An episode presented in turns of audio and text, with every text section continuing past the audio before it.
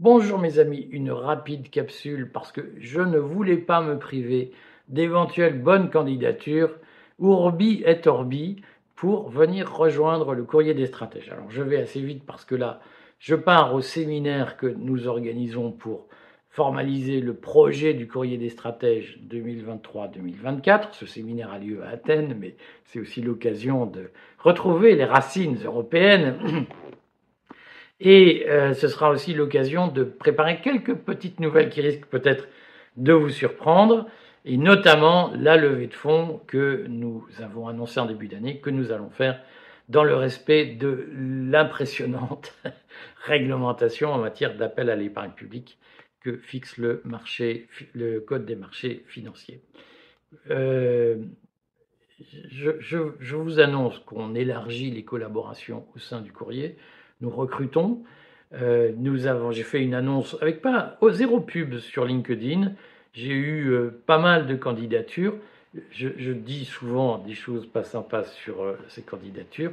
Je voudrais dire que pour l'instant, sur les trois candidats que j'ai décortiqués, il y en a deux qui, qui me, vraiment, je les trouve de très grande qualité. Et je pense que le reste de, de la liste va être euh, plein de très bonnes surprises. Je m'en veux, je n'aurai pas forcément les moyens de, recruter tout, toutes les très bonnes candidatures que je vois. Bah, participer à la levée qui arrive de fond, hein, c'est 1000 euros l'action du courrier. Euh, ça nous permettra, tout ce que vous nous mettrez, nous permettra de recruter des, des gens d'avenir. Euh, je voulais dire que hier, j'ai eu une lectrice en ligne du courrier qui me dit J'ai lu là, je suis lectrice du courrier, j'ai vraiment envie de bosser avec vous. Merci, ça fait très chaud au cœur. Et là, je sors d'une discussion avec une, jeune femme de, 25 ans. J'espère qu'on pourra la recruter. Quelle bouffée d'air. Hein. Euh, alors, elle se reconnaîtra. Elle est passée, euh, elle est franco-libanaise. Et, en réalité, euh, je vais vous dire pourquoi je vous dis ça. Parce que je vais vous dire pour moi quel est le collaborateur idéal du courrier. Je vais vous dire ce que je lui ai dit. Précision d'abord sur les postes. En réalité, on ouvre des postes euh, dans, tous les sens, si j'ose dire, d'assistant euh, éditorial pour nous aider à nous organiser, de community manager, de rédacteur. N'hésitez pas à nous rejoindre. Je vous donne quelques indications sur le profil qui est attendu, parce qu'évidemment, ce qu'on veut, c'est des gens de qualité, mais après tout, la qualité, qu'est-ce que c'est? Ça se discute. Je vais vous dire les qualités que nous, nous attendons, et, qui sont des qualités qui sont nécessaires pour le type d'organisation que le courrier des stratèges pratique. Donc, le courrier des stratèges, c'est une entreprise, une société par action simplifiée, et donc qui vit de son chiffre d'affaires. Alors, premier point, il est essentiel de comprendre que c'est votre travail qui permet de payer votre salaire. C'est-à-dire que les gens qui arrivent en disant mais moi j'ai une fiche de poste et c'était pas dans la fiche de poste, c'est ce que vous demandez donc je ne peux pas le faire. C'est très compliqué à gérer pour une entreprise naissante. Je comprends si vous vous faites recruter chez EDF, chez Orange ou des super armées avec euh, qui, qui, sont mûrs, qui sont vous pouvez dire c'est pas dans ma fiche de poste, vous me payez en plus. Une petite entreprise autofinancée qui se lance, ce n'est pas possible de venir travailler chez elle en expliquant que tout ce qu'on vous demande qui n'était pas dans la fiche de poste, vous voulez payer pour le faire. Vous oubliez. Voilà. C'est bien pour les grosses boîtes capitalisées, c'est bien pour les boîtes du, CAC 40, ça. Mais la petite boîte qui se lance, c'est pas possible de se dire ah il y a le feu dans la pièce d'à côté, mais je suis pas pompier, c'est pas dans mon contrat de travail, donc moi je suis là pour taper sur un ordinateur, je laisse brûler parce que c'est pas dans mon contrat de travail. Ça n'est pas possible. Il faut accepter de mettre la main à la pâte, d'être polyvalent et de s'engager. Dans une boîte qui se crée, il faut l'esprit d'engagement qui est l'esprit d'une entreprise qui, naissante. Hein, ah. Donc si vous vous dites mais moi j'applique des procédures et je ne sors pas des procédures pour lesquelles j'ai signé, vous ne pouvez pas travailler au courrier des stratèges. Dans 20 ans peut-être, et encore regardez ce que ça donne, regardez le Figaro, les échos, le monde, les, mecs là-bas ils travaillent comme ça. Est-ce que ça vous fait envie? En tout cas au courrier, il faut qu'on a, on sait pourquoi on est là, mais quand il y a un coup de main à donner, faut le donner. Euh, donc pourquoi c'est important? Parce qu'en effet, il y a deux façons de lancer une boîte. Soit vous avez du capital d'avance Et ce capital, ben, il vous est généralement donné par des investisseurs qui exigent de vous une rentabilité, et donc vous n'êtes plus libre de faire ce que vous voulez. Euh, soit vous, vous êtes une, on vous donne de l'argent. Moi, on m'a proposé de l'argent hein, qui venait pas de France pour euh, aider le courrier. J'ai cette phrase en tête. Le mec qui me l'a dit, il sait qui me l'a dit. Je lui conseille de faire très attention parce qu'un jour je vais parler de lui. Euh, il fait le malin, mais il devrait pas faire le malin. Je sais que ce gars-là m'a dit à un dîner public, donc enfin public, il y avait un certain nombre de personnes, dont ma femme, Eric, tu es pauvre, donc on va te donner de l'argent pour le courrier. je préfère rester pauvre et libre plutôt que devenir un peu moins pauvre parce que voilà et, euh, être soumis. Donc le courrier, il est financièrement indépendant. Il n'est financé par personne, personne d'autre que ses lecteurs et éventuellement son actionnaire principal, c'est-à-dire moi. Mais enfin, j'ai vocation à ne pas perdre de l'argent et je ne suis pas Rockefeller. Et donc, ce qu'il faut, c'est qu'on vende. Et si vous voulez être payé au courrier, il faut que les articles soient vendus, c'est-à-dire qu'il y ait des abonnés. Et nous n'accepterons pas d'argent euh, venu de je sais pas où. Il y a des noms qui me viennent en tête, là, que j'ai entendu plusieurs fois. Moi, je veux pas d'argent de l'extérieur.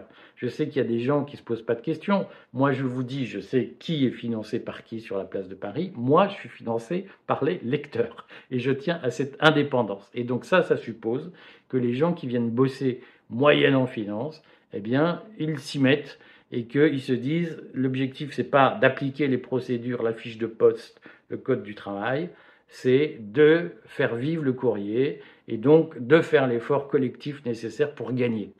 Ça, c'est la valeur fondamentale, c'est l'engagement et la souplesse, la flexibilité qu'on doit avoir lorsqu'on rejoint une petite équipe autofinancée. Point numéro un. Point numéro 2, moi, je suis un, vieux manager, je suis un vieux maintenant. Donc j'ai beaucoup, moi j'ai commencé à travailler en 1980, fin 1992, c'est-à-dire il y a 30 ans. J'avais à peine 23 ans à l'époque. Je venais juste d'avoir 23 ans. J'ai commencé, j'encadrais une équipe de 140 euh, personnes. Pendant toute ma carrière, j'ai encadré des grosses équipes. J'ai arrêté il y a 10-15 ans d'encadrer parce que j'en pouvais plus.